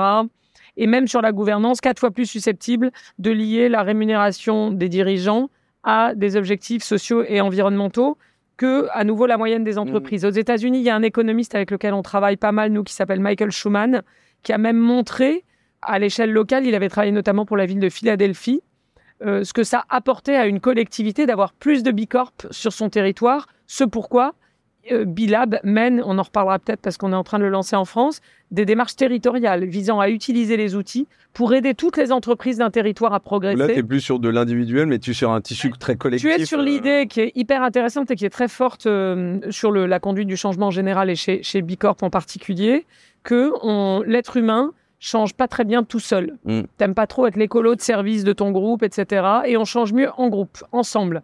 Et donc, l'idée là de ces démarches qui s'appellent Cities Can Be, il y a eu en Écosse Scotland Can Be, à Genève Geneva Can Be. Nous là, on lance la, le la première expérience territoriale à la défense avec une démarche qui va donc s'appeler la défense Can Be, qui est lancée très prochainement. Et L'idée, c'est de dire, euh, on change mieux ensemble, donc on va utiliser les outils et notamment ce fameux questionnaire mmh. d'auto-évaluation qui est accessible à toutes les entreprises de toute taille pour ben, amener plein d'entreprises du territoire à minima à s'auto-évaluer et à se fixer des objectifs de progrès. Qu'elles soient ou pas intéressées par la certification, c'est un bonus. Celles qui sont intéressées, qui atteignent le niveau, le feront, les autres le feront pas. C'est pas important. Mais l'idée, parce que notamment l'étude de Michael Schuman montre ça, c'est que c'est très intéressant pour un territoire d'avoir des entreprises, plus d'entreprises bicorp sur son territoire, mm. parce qu'elles sont plus engagées socialement, plus engagées environnementalement. Ça coûte moins cher à la puissance publique, tout mm. Mais alors, du coup, là-dessus, et, la question est pour Christian, mais euh, c'est une question peut-être que tu attends, hein, mais euh, en fait, euh, l'impact que tu as eu sur les consommateurs, les clients, les employés ou potentiellement partenaires, est-ce que tu l'as quantifié? Est-ce que tu t'es dit, en fait, finalement, les clients qui achètent OMI, en fait, justement, ce volet, ce volet Bicorp, ça a été un, gage de réassurance, ils savent ce qu'il y a derrière, ou c'est plus quelque chose qui sert potentiellement en B2B Enfin, quel a été l'impact effectivement sur, euh, sur tout cet écosystème que tu as autour de toi? C'est dans le design de l'entreprise en fait que ça a eu le plus d'impact réellement. Euh, je vais te donner quelques exemples euh, pour que tout le monde comprenne. En fait, donc Omi, c'est une marque alimentaire. Donc nous fabriquons des produits d'épicerie, on en a 200. On fait du ketchup, des cookies, du riz, du chocolat. et en fait, pour faire ça, nous, on a souhaité en fait que à la fin, il y ait autant de preuves données aux consommateurs qu'on ne le pouvait en fait. Donc on a choisi d'être euh, transparent. Euh, quand tu payes 2,32 euh, 2,32 à un cookie, enfin une boîte de cookies, tu vas savoir où va l'argent, chaque centime. Est-ce que c'est les gens qui produit les ingrédients, mhm. les fabricants, etc. Donc on a été transparent de ce côté-là. Et après, on a aussi adossé derrière, et c'est l'enjeu de Omi, c'est nous, on sélectionne avec des ingés agro, en fait, les ingrédients. Donc on va choisir euh, les ingrédients sur la base des techniques agricoles euh, qui sont utilisées, donc de l'agroécologie mmh. en fait, euh, tout simplement. Donc on s'occupe des filières et après on va avoir des gens qui fabriquent bah, des ketchup et des cookies. On leur dit bah tiens utilise ces super ingrédients dont je sais que je vais pouvoir démontrer aux consommateurs qu'ils ont un apport dans la vie sur Terre, qui vont créer de la biodiversité, qui vont adresser des enjeux pour qu'on soit encore tous ravis de manger des cookies dans 50 ans. Et, et ça, ça nous donne une gamme qu'on vend directement aux consommateurs. Donc là où Bicorp nous a aider à réfléchir ce modèle-là, c'est dans la gestion des tierces parties, donc de toutes les parties. Donc on intègre en fait euh, non pas, euh, je dirais, une dimension classique dans la food, dans l'alimentation qui est donneur d'ordre, tu crées des grands gains des charges, tu fais des appels d'offres. C'est on fabrique avec, euh, on, choisit en fait les matières avec les agriculteurs, donc 176 euh, filières qui sont chaque ingrédient, mmh. euh, plus de 250 agriculteurs et coopératives euh, qui nous fournissent des matières premières, une quarantaine de fabricants qui vont les transformer en, Europe hein, d'ailleurs. Ouais, ça essentiellement en France dès qu'on peut, et après quand c'est juste pas logique, par exemple les amandes, vaut mieux les acheter en Espagne parce que la terre est plus propice et mmh. puis ça revient moins cher pour le consommateur. Et il faut rester accessible en termes de prix. si jamais tu deviens une marque de luxe, ça marche pas tu peux pas avoir d'impact. Euh, et ça, c'est pareil, on peut revenir au truc, euh, c'est-à-dire faire des excellents produits euh, sans regarder le prix du tout. Bah, ça marche pas parce que personne personne va les acheter et donc ton impact il est ultra limité donc pour que le projet ait de l'impact il a fallu qu'on fabrique et qu'on soit omnubilé par le prix d'accès en fait alors on n'est pas pas cher en fait mais on est très fier de notre prix qui représente la valeur mmh. Mmh. du produit qui est derrière les gens gagnent bien leur vie et ça on l'a fait sur l'ensemble de la chaîne et on est capable de le démontrer aux consommateurs. Sans euh, un framework type Bicorp, en fait, la composite est obligée à travailler comme ça. C'est vachement plus dur. Mm. Les emballages, les emballages, c'est 100 fois plus facile et pratique euh, de fabriquer du plastique euh, pour euh, mettre les amandes grillées. Donc, je t'en ai ramené quelques-unes. Les amandes, elles ont un emballage qui, en fait, c'est de la R&D pure, en mm. fait. Et il a fallu qu'on aille les porter chez les fournisseurs en disant, s'il te plaît, mets les amandes dans ce truc papier parce que lui, il va pouvoir et les convaincre, et les convaincre de le mettre dedans. Et donc, ça prend plus de temps. Et donc, ça veut dire que quand tu regardes une simple sauce tomate hein, ou là, je sais pas, une confiture de framboise ou un truc comme ça, bah, tu as une pluralité d'items qui vont, et il y en a 7 ou 8 en fait, hein, euh, et donc la, rémunération des gens, euh, le sourcing, les techniques agricoles qui ont été utilisées, leur impact sur la vie sur Terre, euh, le packaging, les distances, etc. Et en fait, on se prend la tête à fabriquer ces produits-là pour que toi, en tant que conso, soit facile en fait, et que t'aies pas à te prendre la tête avec ça. Donc c'est cette composition un peu holistique de l'ensemble et de son impact hein, sur la société en fait, hein, mm. qui est prise dans le schéma de développement. J'aime beaucoup ce que tu dis. Hein, pardon de te couper, mais sur le sur le, en fait, on, fait ça pour que justement le conso ait pas à se poser cette question-là. Et euh, on avait une discussion euh, avec Christian juste avant de commencer. Et c'est vrai que moi, euh, d'un point de vue familial, on est, on est, on est assez vigilant, autant que faire se peut, hein, bien évidemment. Mais c'est vrai que ça peut être un peu prise de tête d'ailleurs de se dire ah ouais est-ce que c'est le bon truc? Alors aujourd'hui il y a des boîtes qui facilitent effectivement mais c'est une de choses. c'est un enfer. niveau, hein, moi j'ai créé Omi. excuse-moi je te coupe mais moi c'est un j'ai créé Omi parce que euh, tu as chez euh, le grand distributeur d'à côté, il y a 85 sauces tomates quoi. Et sans y a un nombre de références, carnage. Et ce truc-là, je le trouve flippant, surconsommation totale. Puis après, tu vas dans le petit truc euh, hyper cher, hyper local, et là, tu achètes à trois fois le prix. En fait, c'est ça qui marche pas. Donc, tu as une nécessité en fait d'aller vers la sobriété, puisque la surconsommation explose plein plein de compteurs, et notamment les limites planétaires. Donc, il faut revenir à quelque chose de, de, de plus compact. Et en fait, je suis pas sûr que les 200 labels dont on dit Enfin, ce truc-là, il te faut un DEA de consommateur, tu vois. Ah Sinon, tu te décortiquer ça. C'est un. Déjà, tu scannes euh, tes codes barres pour voir ce qu'il y a derrière, et puis tu te poses des questions de nutrition, puis d'écologie, et puis de santé, et puis après de justice de rémunération. En fait, c'est un enfer. Mm. Donc, euh, donc, au milieu de ça, il faut euh, absorber en fait cette complexité, et c'est le propos de Mi en fait, et de proposer une offre sur le marché qui soit sexy et accessible, Bicorp vraiment le moyen de nous aider à réfléchir sur ces éléments-là, beaucoup plus que la certification euh, qui, Bien sûr. nous, on ne prend pas comme un label de marque employeur en fait. Hein. Plus, plus facile, bien sûr. Mm. D'ailleurs, justement, euh, là-dessus, j'ai presque un peu envie de titiller Elisabeth là-dessus, mais, mais, mais, cette question, elle est pour vous deux. En fait, la certification Bicorp, elle comprend un certain nombre de contraintes, enfin, de, en tout cas, de, de, recommandations, on va dire, effectivement, d'ordre RSE, mais beaucoup plus largement aussi. Euh, quelle est la position justement par rapport à tout ce qui est euh, organisation du travail, nouveaux modes de gouvernance, etc. Est-ce que c'est des choses aujourd'hui qui sont, je dirais, euh, induits, inclus dedans tacitement, ou c'est des choses sur lesquelles vous avez envie de, de, de, mettre l'accent, ou c'est pas l'enjeu en fait? Non, mais alors c'est pas tacite, c'est explicite. Le, le, questionnaire, il faut peut-être expliquer comment il est fichu, le questionnaire, pour, pour comprendre. Donc on a un peu plus de 200 questions en réalité, 250. Euh, Après, ça dépend parce qu'il y a des questions filtres et si tu réponds non, tu ne vois pas qu'il y en a 15 derrière. Euh, donc ça, c'est la première chose. C'est un QCM, c'est hyper important de le dire pour euh, d'éventuelles personnes qui auraient envie de s'y coller pour leur entreprise.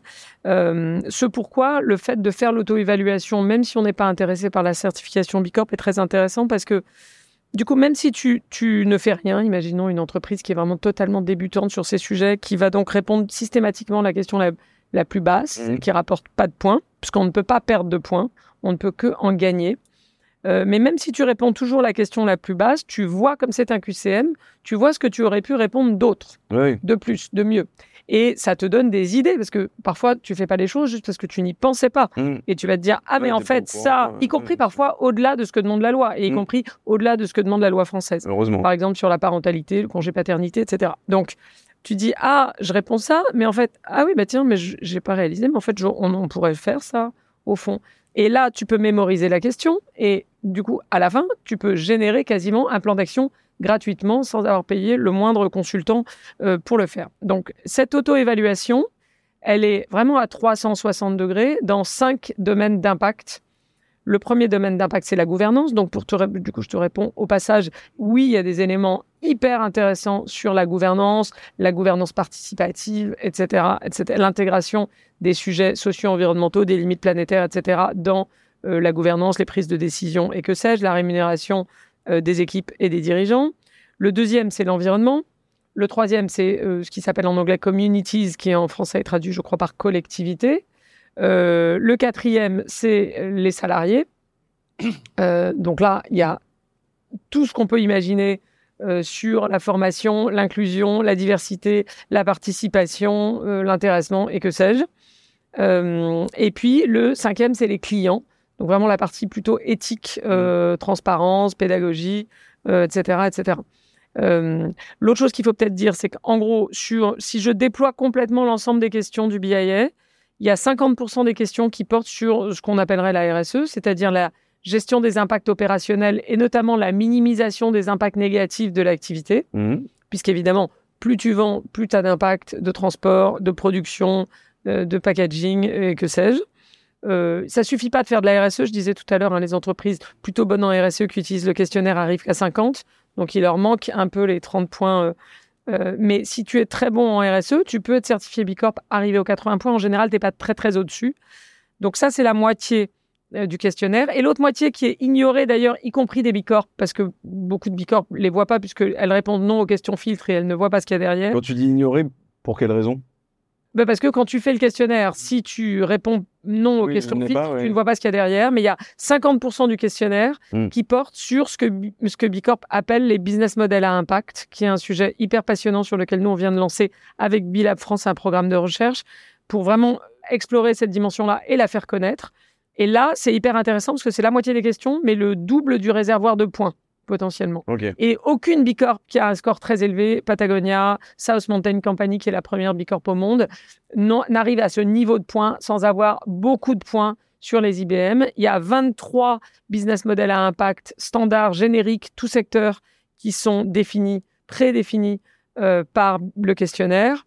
Chacun de ces euh, business models à impact, il y a un réservoir de 30 points, chacun la plupart des boîtes ont 1, 2, 3 points sur 1, 2, 3 business model à impact. Donc, quand on va chercher, c'est ce qu'on commence à faire. Tu prends le business model euh, workforce development, développement des, compétences et des, RH. Tu prends le business model développement économique local, donc contribution au développement économique local. Tu vas chercher les entreprises qui ont plus de 15 points sur 30 sur celui-là. Enfin, workforce development, il est même sur 60. Et là, tu as des pratiques complètement époustouflantes, tout le temps, tout le temps, quel que soit le secteur dans lequel tu regardes. Donc, c'est vraiment hyper important de comprendre qu'évidemment, tout ce qui est meilleures pratiques ou pratiques les plus innovantes, les plus avancées dans quelques domaines que ce soit, la transparence vis-à-vis des clients, les pratiques internes, la gouvernance, c'est largement couvert, et la philanthropie, et ça rapporte beaucoup, beaucoup de points. Donc souvent, euh, euh, ce que tu dis, c'est que euh, aussi, en fait, il y a peut-être un focus qui est très RSE, que pensent les entreprises, en tout cas celles qui, veulent se coller effectivement au questionnaire, qui se disent, voilà, ça va être très RSE. Mais en final, il y a quand même des, enjeux sous-jacents, mais qui sont en fait dans le questionnaire, qui sont effectivement bah, sur la partie gouvernance, sur la partie inclusion, etc. Sur la partie design du modèle économique, c'est-à-dire comment est-ce que fondamentalement mmh. tu conçois ou tu fais évoluer ton entreprise pour que au fond, l'idée du modèle économique, c'est quoi? C'est d'avoir quelque chose qui, by design, comme le disait Christian tout à l'heure, euh, est aligné avec les principes hmm. euh, du développement durable, de sorte que quand tu fais croître ton business, tu fais croître ton impact positif plutôt hmm. que ton impact négatif à réduire. Hmm. Et il y a une question qui est très récurrente dans euh, Bicorp, c'est qu'à chaque fois que tu revendiques une meilleure pratique, on va te demander deux choses. On va te demander sur quelle certification externe ça s'appuie, ce que tu me racontes, pour dire que c'est mieux. Mm. Donc, est-ce que tu es bio? Ben, Typiquement, régénératif, ça n'existe pas, pas car il n'y a pas de label externe. En revanche, tu peux être bio et équitable, mm. et ça pose des bases quand même de quelque chose qui serait régénératif. Mais si tu n'as pas de la certification externe sur laquelle s'appuyer, en fait, c'est pas considéré. Et la deuxième question, c'est de quelle part de ton business tu me parles? Autrement dit, si tu me parles de sourcing, je vais te demander quelle part de ton chiffre d'affaires achat est concernée par ce dont tu euh, me parles. Et si c'est 1%, 2%, 3% de ton chiffre d'affaires, bah, tu auras 1%, 2%, 3% des points, c'est-à-dire rien du tout. Donc, si tu es à 30% de ton chiffre d'affaires, 50%, 100%, évidemment, là, tu as beaucoup de points. Idem, si tu me parles de ton, alors, du chiffre d'affaires achat, si tu me parles de tes ventes, on va te demander pareil, quelle part de tes ventes, si tu as une petite gamme bio équitable dans un coin, euh, qui vend rien du tout, ben ça ne rapporte rien du tout. Exactement. Mm. Si tu dis mes salariés participent au capital, on va te dire quel pourcentage de tes salariés, quel pourcentage de ton capital, et tu as les points à nouveau à proportion euh, de ça. Donc cette dimension-là de proportionnalité, elle est hyper récurrente et hyper importante. Et alors moi, juste là-dessus, euh, et je reviendrai sur toi, Christian, juste après, mais dans, dans, les innovations, dans la façon de, dans les modes de gouvernance, d'accompagnement collaborateur, tu parlais, tu parlais d'ouverture capitalistique tout à l'heure, etc. c'est des choses qui changent quand même quasiment quotidiennement, enfin de semaine en semaine. Il y a des nouveaux, des nouvelles façons de travailler, des nouvelles façons de collaborer, de gérer des boîtes, etc.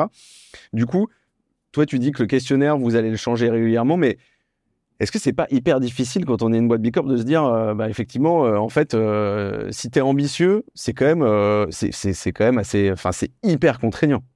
Bah, c'est pas hyper difficile, c'est hyper stimulant. Enfin, c'est hyper difficile. J'aime comment tu reprends ça. C'est difficile et c'est hyper stimulant. A priori, c'est ce qu'aiment bien les entrepreneurs normalement, hmm. c'est-à-dire quelque chose qui est très stimulant et très difficile. Et il faut bien avoir en tête que, alors c'est en train de changer justement dans les, dans les, ce qui va changer dans le questionnaire, mais historiquement, je disais, tu ne perds pas de points, tu ne fais qu'en gagner. Mmh. Donc là où tu es fort, ça veut dire que sur un même secteur, une entreprise peut être certifiée en étant hyper sociale, donc mutuelle, de, de, de, mutuelle coopérative, mutuelle ou coopérative d'ailleurs, coopérative de travailleurs, coopérative de producteurs, etc. Euh, insertion de population éloignée de l'emploi et que sais-je. Option 1. Et une, sur un même secteur, une entreprise pourrait être certifiée en étant pas du tout sociale, ou bah, enfin, faut pas être trop mauvais non plus, mais ou très écologique, mais très écologique. Et sans doute, celle qui est très sociale et pas très écologique, celle qui est très écologique et pas très sociale. Et quand elles se rencontrent, bah, chacune est certifiée avec des choses en gagnant des points sur des terrains très différents. Mais du coup, elles vont se parler, elles vont s'inspirer l'une l'autre. Et évidemment, on progresse un peu plus vers un idéal qui serait que toutes les entreprises de ce secteur soient et très sociales et très écologiques. Là où ça va changer dans la V7 du questionnaire qui sortira en 2024, c'est que justement, on va demander aux entreprises d'avoir d'abord un socle de performance minimale sur 10 sujets importants, dont des sujets salariés, dont évidemment des sujets de gouvernance, mmh. dont des sujets climatiques, etc. Et il faudra d'abord avoir ça pour être Bicorp, et ensuite on regardera les points, le détail, les business models à impact, etc moi, je trouve ça super bien que ça change, hein, parce que, euh, en fait, c'est justement, je pense que euh, poser un B et, que ce soit juste de la marque employeur, en fait, euh, c'est pas l'idée. Mm. dès le départ, en fait, le framework, il dit, enfin, je dis framework, moi d'ailleurs, mais il dit, tu dois progresser continuellement parce que tu dois gagner de plus en plus de points. Ça reste ça. Elisabeth. Oui. Il faut ah, continuer à, progresser. Ça ne peut pas avoir le même score. Il faut... Pour l'instant, ils en sont déjà à faire cette évolution-là, mais après la V7, il y aura une V8, mm. inévitablement. Et du coup, je trouve que c'est hyper intéressant. Moi, je pense que Omi, doit progresser encore plus fort et, plus vite. Et euh, tu vois, j'aime bien dire, euh, si on prend le collège entrepreneur, euh, alors déjà, moi je pense que c'est plus dur de poser les questions que de trouver les réponses. Et c'est là où finalement il y a plein de questions qui se sont posées quand tu réfléchis et que tu prends le, le framework. Et de l'autre côté, nous autres entrepreneurs, entrepreneuses, c'est notre propos. Nous, on est là pour régler des problèmes. Quoi. Mmh, Donc, évidemment, quand tu as une équipe qui est galvanisée par le pourquoi de l'entreprise, en fait, hein, ce qui est le cas dans, dans OMI, je pense, c'est qu'on a beaucoup d'engagement de la part des salariés. Eh bien, euh, tu, ne peux pas négliger que le framework, parce que même si nous, euh, par design, on est là pour euh, avoir de l'impact social et écologique, eh ben, ça va trop vite en fait. Euh, N'oublier les autres questions qui sont autour, c'est important et c'est une vraie gageur en fait. Hein. et oui, ça rapporte de la complexité parce que c'est plus simple de faire le business sans regarder ça, mais c'est beaucoup plus riche et beaucoup plus en fait intéressant et ça nourrit en fait. Hein. Euh, par de l'externe euh, la volonté de designer l'entreprise pour qu'elle ait un max d'impact. Mais justement là-dessus, euh, la question que je te posais tout à l'heure, c'est qu'est-ce que, est-ce que toi, ça a déclenché des choses? Alors moi, j'aimais bien ce que tu disais. Je reviens sur toi tout de suite après Christian. Mais Elisabeth, tu disais en fait, c'est avant tout des questions. Il y en a plein qui l'utilisent juste pour se poser des questions. Alors ça peut être un peu déprimant parce que tu peux dire putain, je suis vraiment très très loin. En fait, j'ai vraiment rien foutu. Mais mais mais après, c'est assez motivant. Moi, j'aime bien le côté où tu dis en fait, c'est juste stimulant. Mais toi, concrètement, Christian, dans Omi par exemple, est-ce que tu t'es dit, euh, bah en fait, euh, c'est pas forcément de se dire est-ce que j'ai des carences sur euh, effectivement la, la, gestion des collaborateurs, la diversité, inclusion, peu importe, mais c'est est-ce que du coup tu t'es dit ah là c'est des choses que, finalement que j'ai envie de travailler que j'avais pas forcément en tête? Ah oui, bien sûr, bien sûr, plein. Comme quoi par exemple? bah, je sais pas, par exemple, il y a un truc très, moi je trouve teinté US qui est faire de la pédagogie sur, je sais pas euh, le, changement climatique auprès de tes salariés. Il y a une espèce de dit, la boîte, elle doit euh, éclairer les gens sur des sujets.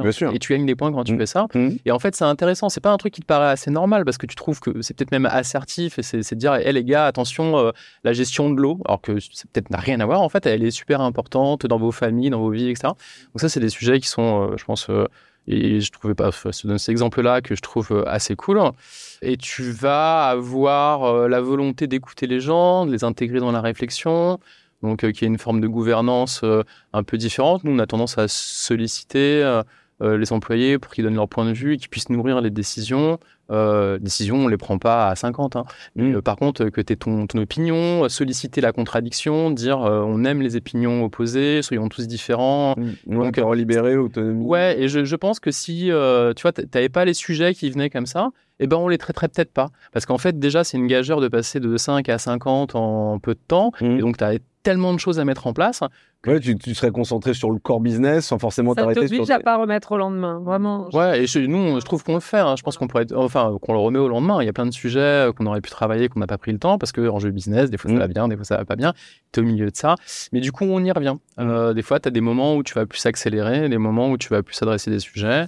Euh, j'ai cru que j'allais me faire recertifier au bout de deux ans bientôt. Là, j'ai appris que j'avais un an de plus. Enfin, je le savais il y a quelques mois. Ben, c'était, c'était pas, c'était pas euh, anodin. Et tu vois, dans une boîte comme Omi, on vient, il n'y avait pas euh, de, j'irais, division impact en fait mmh. en tant que tel. On l'a créé il y a quelques mois. Là, c'est une de mes associés qui l'a rajouté, en plus de la finance notamment. Et donc, justement, pour aller, malgré l'espèce de, de, côté bien né en fait de Omi, aller euh, demander aux équipes euh, euh, qui font du market, qui font du trade market, qui font des produits, qui font de la log, de la logistique, pardon, d'aller réintégrer en fait des data sonnantes et trébuchantes de comment ça fonctionne. Et on, va la réintégrer pour être bien sûr qu'on a un framework de, qui soit pas que faire du business ou faire plus de produits et qu'on intègre ça. Et qu'on le montre. Et même des fois, souvent, tu le fais, tu vois, je donnais l'exemple des packaging hein, sur lequel il y a une attention particulière de l'équipe pour pas faire n'importe quoi, n'importe mmh. comment et euh, c'est l'ADN de la boîte. Hein. Du coup, est-ce que tu le valorises Est-ce que tu en fais un item d'impact? Est-ce que tu mm. vois la progression? Ben, En fait, non. Et du coup, c'est là où quand tu sais que tu vas te refaire certifier, eh ben, tu as envie de te dire, bah ouais, c'est hyper important. Regardons, mesurons, on le mm. fait bien. Du coup, euh, faisons le petit extra mile qui fait que tu vas avoir un petit fichier, on va l'intégrer. Et cette mécanique, en fait, d'aller donner des preuves, d'expliquer, elle est hyper intéressante. Euh, moi, j'ai quand même euh, là, une, réflexion que je me fais, c'est euh, cette certification, elle sert aussi, euh, elle, est, elle, est, au service de l'innovation et de la créativité parce que c'est pas uniquement cocher des cases. C'est ce que je disais tout à l'heure et tu le disais juste à l'instant où tu dis en fait, ça vient de faire poser les bonnes questions et potentiellement impacter ton business model, la création, etc., de, nouvelles offres. Si, si, je me fais, le, allez, on va dire, voilà, si, si je pose une question un peu popcorn, c'est l'inverse. Est-ce que c'est pas un puissant fond? C'est-à-dire comment tu fais pour prioriser? Parce que tu peux vite te dire, euh, euh, en fait, tu, vas, tu peux vite te dire, je ne suis pas allé aussi loin, je peux aller encore plus loin, encore plus loin, encore plus loin. Donc, il y a ce côté effectivement euh, totalement stimulant. Mm. Mais il y a un peu un côté aussi où tu peux te dire, pas, pas, des, pas, anxieux, où tu peux te dire, mais en fait, est-ce que j'y arriverai un moment en fait? Tu peux te dire, l'écologie, ça commence à bien faire. ah ouais non, non, non, non. Peux dire ça non, mais je, pense que c'est un peu. Euh, et, surtout, comment tu, comment tu, tu canalises et tu catalyses euh, cette excitation, tu vois ce que Ouais, nous, c'est un peu. Euh, dans, le manifeste d'Utopie, et pour expliquer pourquoi on s'appelle Utopie, on, on, utilise pas mal une citation d'un écrivain sud-américain qui s'appelle Eduardo Galeano, qui dit euh, l'utopie euh, est devant moi, j'avance de deux pas, elle recule de deux pas, j'avance de dix pas, elle recule de dix pas. Et il conclut en disant l'utopie, ça sert à ça, ça sert à... Il dit aussi loin que je pourrais marcher, je ne l'atteindrai jamais. L'utopie, ça sert à ça, ça sert à avancer. Mmh. Et d'une certaine façon, c'est la même chose. C'est-à-dire que le référentiel Bicorp, il est tellement complet, tellement ambitieux, qu'évidemment, on n'atteindra jamais le maximum. Et comme en plus il évolue mmh. et qu'il progresse avec nous, c'est mais c'est ça l'intérêt. Ça sert à avancer. Donc en fait, c'est pas important mmh. de se dire est-ce qu'un jour on va atteindre les 200 points? En réalité, je crois qu'on peut déjà dépasser. Mais on s'en fiche, on s'en fiche complètement. Ce qui est important, c'est de passer. Là, nous, on vient de soumettre notre euh, quatrième certification. Waouh. On était à 123. Là, on a soumis à 151. On est un point en dessous de Patagonia, si on les garde tous. Euh, mais c'est ce qui est intéressant, c'est au-delà des points, parce qu'il peut y avoir une espèce de côté scolaire. En même temps, les entrepreneurs aiment bien être stimulés, donc ça, ça fait vraiment ce boulot-là. C'est pas important d'être au maximum, mmh. d'avoir bon surtout, on, ça, on, ça sera jamais le cas. Comme dans une entreprise, il y a jamais tout qui marche hyper bien. Euh, parfois ça va très bien, parfois ça va très mal. C'est juste la vie des boîtes et la vie des humains en général, et tant mieux. Euh, mais donc, ce qui est important, c'est le cap en fait, le cap et la stimulation. Et je pense que ça aussi, c'est très entrepreneurial, en mm. fait. C'est pas, ça y est, tu as atteint, je sais pas quoi, le niveau platinium et c'est bon, tu bouges plus. Oui, justement, c'est pas C'est pas du tout ça. C'est pas du tout ça le sujet. Ce qui d'ailleurs génère parfois des petits malentendus parce que je pense que des entreprises qui ne sont pas encore certifiées Bicorp, voyant le sujet de l'extérieur, le, le posent comme une fin en soi. Il faut qu'on soit certifié Bicorp. Mm. Et en fait, ce qu'elles ne voient pas, c'est que quand tu es certifié Bicorp, c'est pas la fin, c'est le début. Oui, c'est ça. Et c'est vraiment le début d'une aventure qui est encore plus passionnante et sans doute moins stressante que la toute première certification. Mais alors justement, euh, euh, je voulais rebondir là-dessus et, je me dis, euh, et, la question une fois de plus, elle est pour vous deux là. Qu'est-ce que vous donneriez comme conseil, je dirais simple, si vous deviez en, donner un ou deux ou trois à une boîte qui, se lance aujourd'hui, alors qui est, dans le cas de, c'est-à-dire de, de, Christian où il a intégré nativement, et une boîte qui est aujourd'hui qui est un peu plus ancienne, un peu plus ancrée dans des peut-être dans des dans des voilà dans des gestions ou, ou un quotidien un peu plus à l'ancienne. Qu'est-ce que vous, quel, conseil vous leur donneriez? Bah, C'est la même. Le, moi, je donne le même conseil à tout le monde. Euh, Bougez-vous. Euh, non, c'est ce BIA et le fait que ce questionnaire d'auto-évaluation soit aussi complet, aussi mmh. à jour, aussi riche et accessible gratuitement partout dans le monde pour n'importe quelle boîte, c'est un truc de fou. Mmh. C'est moi une des raisons pour lesquelles ah bah, une des raisons pour lesquelles je n'aimais pas les labels, mmh. euh, c'était que très souvent les labels il faut que tu payes pour juste savoir ce qu'il y a dedans. et tu toujours pas certifié, mm. mais juste pour savoir quels sont les critères. Bon, alors là, non seulement c'est transparent, mais en plus, tu peux le faire gratuitement demain matin, te comparer à l'ensemble des boîtes qui sont certifiées dans le monde, et tout ça sans débourser autre chose que le temps que tu vas y passer, qui est en réalité l'investissement principal. Et d'ailleurs, donc ma recommandation, quelle que soit l'entreprise, et c'est ce que je dis à tous mes clients et même à toutes les boîtes que je rencontre, c'est faites le BIA et regardez ce que ça vous apporte et ce que ça vous apprend et ce que ça vous pose comme question. Et d'ailleurs, sur une entreprise nouvelle, le statut de pending B Corp, puisqu'il faut avoir euh, un an d'existence pour mmh. pouvoir être certifié effectivement, puisqu'il faut des chiffres que mmh. tu n'as pas si tu n'as pas un an. Le statut de pending B Corp est donné à toute entreprise débutante pourvu qu'elle ait fait, je crois que c'est 90% du questionnaire. C'est-à-dire que c'est exactement ce que disait Christian, la vertu, au fond, et le statut de pending B Corp, t'as pas d'audit, tu mmh. n'as pas les chiffres. Oui, de fait. Ça n'est donné que sur la base du fait que tu t'es posé les questions. Et que tu as essayé d'apporter des réponses. Et évidemment que tu as inclus dans tes phrases qui dit que tu fais pas ton business n'importe comment, mais que tu considères la tierce partie, l'impact écologique et social de ton entreprise. Ça, c'est un point dont on n'a pas parlé. Il faut peut-être revenir là-dessus. la convergence avec le statut de société à mission. Oui, je pense que c'est très important. Euh, aujourd'hui, il y a 1000 sociétés à mission en France, dont 10% mmh. sont certifiées Bicorp. Mmh et dont 40% utilisent le questionnaire pour mettre derrière leur euh, raison d'être et les objectifs qu'ils ont mis dans les, que ces entreprises-là ont mis dans les statuts, euh, des indicateurs. Mais le point commun entre la société à mission Ubicorp, c'est que les deux demandent une modification des statuts pour intégrer une raison d'être générique. Hein, Exactement. Bah, d'autant plus que dans le questionnaire Bicorp, une fois que tu dis oui, j'ai une raison d'être dans mes statuts, on va te dire OK, comment c'est reflété dans la formation de tes salariés, dans le recrutement, dans euh, les objectifs euh, financiers les bonus donnés aux dirigeants, etc., etc. Donc, à nouveau, si tu dis oui, ça ouvre toute une série de questions derrière. Et je, reviens du coup, euh, Christian, toi, si tu devais donner des conseils aujourd'hui à, un entrepreneur, soit qui est en train de monter sa boîte, soit, soit un dirigeant ou une dirigeante, pardon, qui a déjà quelque chose de bien installé. Elisabeth l'a fait pour les gens qui sont déjà installés. Moi, je vais parler à ceux qui se lancent. Ouais. Et je vais citer un de mes employés, Martin, qui a posté sur LinkedIn un truc euh, que je trouve sensé. Euh, soit ta boîte, hein, elle euh, participe à construire un monde meilleur, soit c'est l'inverse, elle le détruit en fait. C'est très binaire, euh, vision. Mais moi, je fais partie de ceux qui pensent qu'il y a urgence sociale et surtout écologique, hein, et que évidemment, quand on écoute le GIEC, il faut absolument se bouger. Donc aujourd'hui, si tu montes une boîte pour juste faire de l'argent, bah, pourquoi pas, quoi. Mais euh, sache que euh, nombre de talents euh, cherchent du sens et des missions et que c'est hyper important, je pense, d'ancrer aujourd'hui, de créer une société en ayant conscience, en fait, bah, que oui, il y a urgence mmh. et qu'en plus, c'est une opportunité business, en fait. Quand j'ai lancé OMI il y a trois ans, donc mon conseil, c'est bien entendu, regarde Bicorp et fabrique ton modèle, en fait, mmh. pour que tu sois en train d'adresser un sujet sérieux qui serve l'humanité, on en a besoin.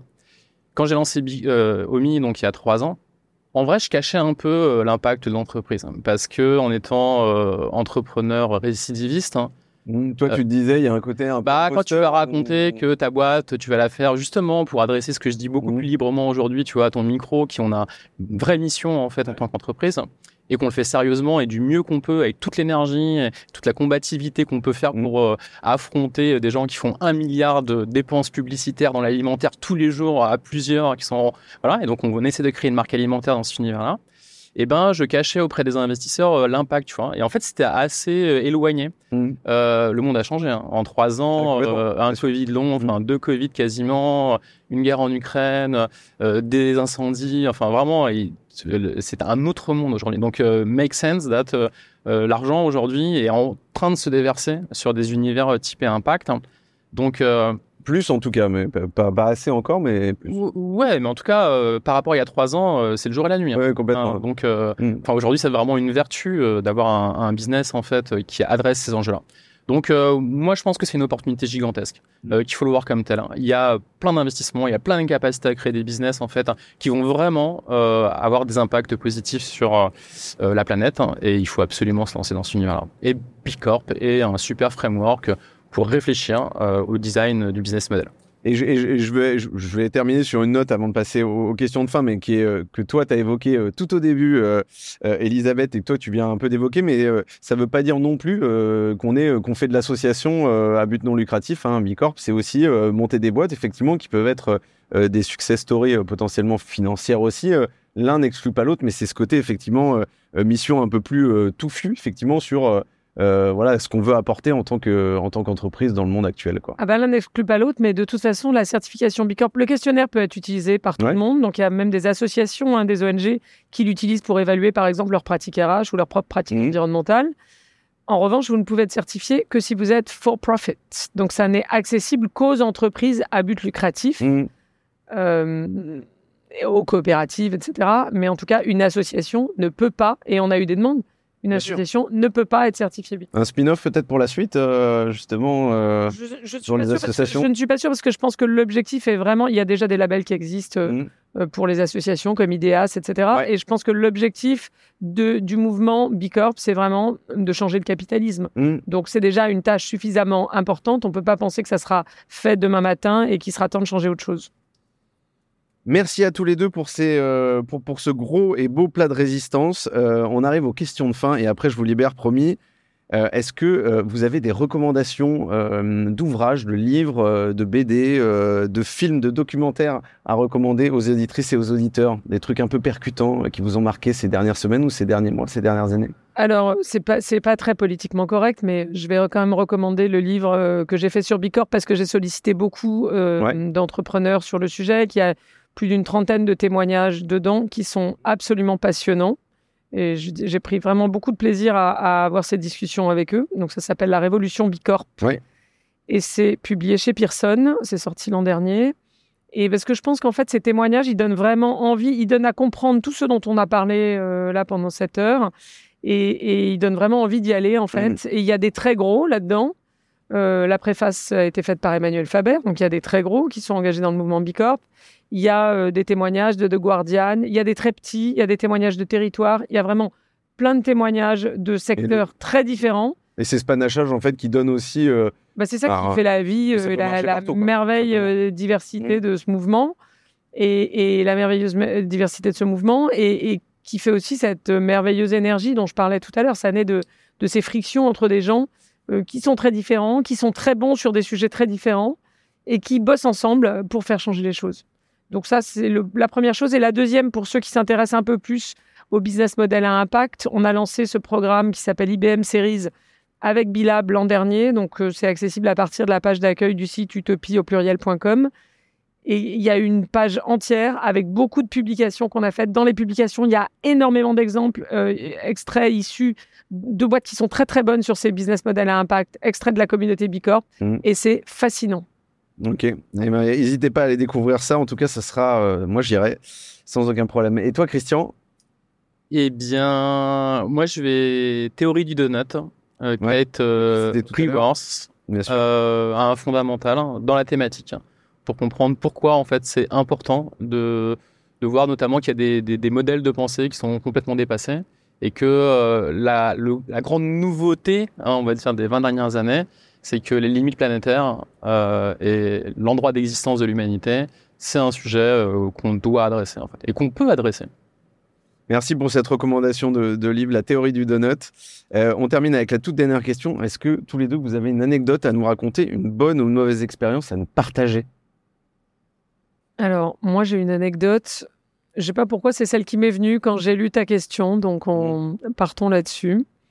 Il y a quelques années, quelques mois, un fonds a dit à impact, ça soutiendra mon sujet sur le fait que ça ne veut pas dire grand-chose. Ouais nous appelle pour nous dire on a envie de s'engager plus encore sur l'impact et donc on voudrait emmener certaines de nos participations vers le label Bicorp, mmh. etc. Et donc on commence à travailler pour quelques participations. Sur le papier, c'est super. Je, dirais même qu'il faudrait que tous les fonds qui se veulent à impact le fassent et pas sur certaines participations, mais sur l'ensemble de leurs participations, notamment utiliser le BIA pour décider, par exemple, d'investir dans telle ou telle entreprise et fixer les objectifs de progrès liées à l'investissement. Bref, et on a donc on accompagne certaines participations et puis on se retrouve dans une réunion où on discute avec le DG d'une de ces participations de ce qu'il peut faire pour arriver à dépasser les fameux 80 points.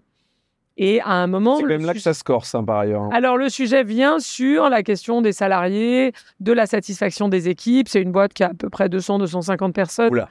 Et donc, euh, je lui dis je pense que ce qui aiderait, puisque ça s'appuie aussi souvent sur d'autres référentiels externes, c'est que vous vous lanciez dans Great Place to Work, qui, euh, ça tombe bien, et le, on est dans le bon timing. Euh, vous pouvez comme ça mesurer la satisfaction de vos équipes, puisque le label Great Place to Work est attribué notamment, enfin les deux tiers de la note, c'est la satisfaction des équipes, donc on peut pas trop mmh. gruger là-dessus. Hein. Possible.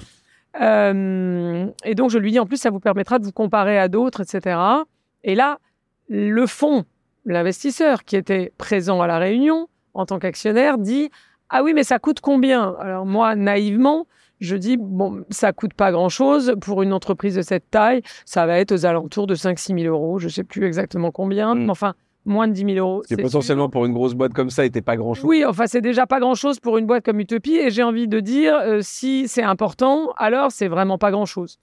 Et euh, là, j'entends l'investisseur. Alors, le DG était hyper convaincu. Il dit Ah oui, c'est super, il faudrait vraiment qu'on y aille, etc. C'est un, et, là, signal, déjà. et là, le DG, l'actionnaire dit L'investisseur, donc qui était venu nous chercher à la base, dit Oh là là, mais faut voir parce que quand même, c'est une somme et il faut regarder au regard des autres priorités. Et je me suis dit Ah non, mais c'est pas possible. On parlait tout à l'heure. En fait, oui, il y a toujours une bonne raison de ne pas faire aujourd'hui, euh, de remettre au lendemain ce que tu pourrais faire aujourd'hui. Et parfois, c'est l'actionnaire, celui-là même, qui est venu te chercher pour mmh. dire il faut aller sur Bicorp. Et est-ce qu'ils l'ont fait alors finalement ou pas? Je crois qu'ils ont soumis leur questionnaire. Ouais, t'as été pugnace du ah coup. Ah non, est-ce qu'ils ont fait? Non, ils ont soumis le questionnaire ah, Bicorp. Non, je crois qu'ils n'ont pas fait Great Place to Work. D'accord, Et ça, c'est un autre sujet. C'est qu'évidemment, la voix de l'actionnaire est toujours, et du propriétaire en l'occurrence, est toujours celle, ben, celle qui emporte le morceau à la fin. bien sûr. Christian? Anecdote hein, exactement. Qui, nous met en scène tous les deux avec Elisabeth. C'est donc, je le disais tout à l'heure, euh, je parle à mon pote euh, Jean Moreau en fait de Phoenix, je lui raconte mon histoire, je dis je vais rencontrer des gens pour m'aider. Euh, il me chope le mail d'Elisabeth. Et Elisabeth, elle est assez dure à avoir. Hein. T'as de la chance de l'avoir là. Elle est quand même assez. c'est dur. Et du coup, euh, je je Et je me retrouve il y a trois ans à peu près. Je crois que tu m'avais presque lâché deux heures en fait. C'est un espèce de truc comme ça. Comme quoi Tu vois mmh. et, euh, et, donc j'arrive avec euh, dix ans de, de, mode, de fashion derrière moi et le marketplace, donc rien à voir et tout, en lui racontant que euh, je veux faire une marque alimentaire parce que l'alimentation, bah, c'est santé, sociale, écologique. Je veux la faire dans la sobriété. Mais que... ou pas, Elisabeth, sur ce rendez-vous Toujours un peu au départ. Non, attentive. Euh, attentive. C'est différent. J'ai plutôt tendance à faire confiance, en fait, euh, spontanément, donc c'est pas vrai que je suis méfiante, mais attentive. Et donc là, je lui tartine un Omi euh, balbutiant, qui s'appelle pas Omi d'ailleurs à l'époque, mais balbutiant, et puis avec euh, vraiment toute ma mon énergie, tu vois, à mettre en positif. Et je sens que il y, a une forme, euh, forme d'écoute en disant, ça va être dans la sobriété, tu vois, il y a trop de sauce tomate sur les rayons, on va faire ce que les gens ont besoin, on va faire les produits qu'ils consomment, on va faire une meilleure version, ça va apporter de la sobriété, on va arrêter de mettre plein d'encre sur les packaging parce que du coup ça augmente de l'impact écologique. Et donc je fais toute une copie comme ça, elle m'écoute bien gentiment, plutôt en me relançant, en me donnant en fait euh, euh, le topic d'après en disant ah je connais lui, je pourrais t'aider, etc. Et puis à la fin en partant, après un long moment, elle me sort, euh, je sais pas, 5, 6 fascicules, en fait, voire un peu plus, en fait, en me disant, bah tiens, tu liras ça. Et dedans, tu avais euh, les études d'utopie qui rentraient dans le détail d'à peu près toutes les thématiques que je voulais compiler. Et tu sais, à aucun moment, elle m'a dit, bah oui, je sais, mais regarde, et machin, etc. J'ai trouvé ça trop génial, en fait. Quand je suis rentré chez moi, c'était la surprise, en fait, mmh. en me disant, bah ouais, incroyable.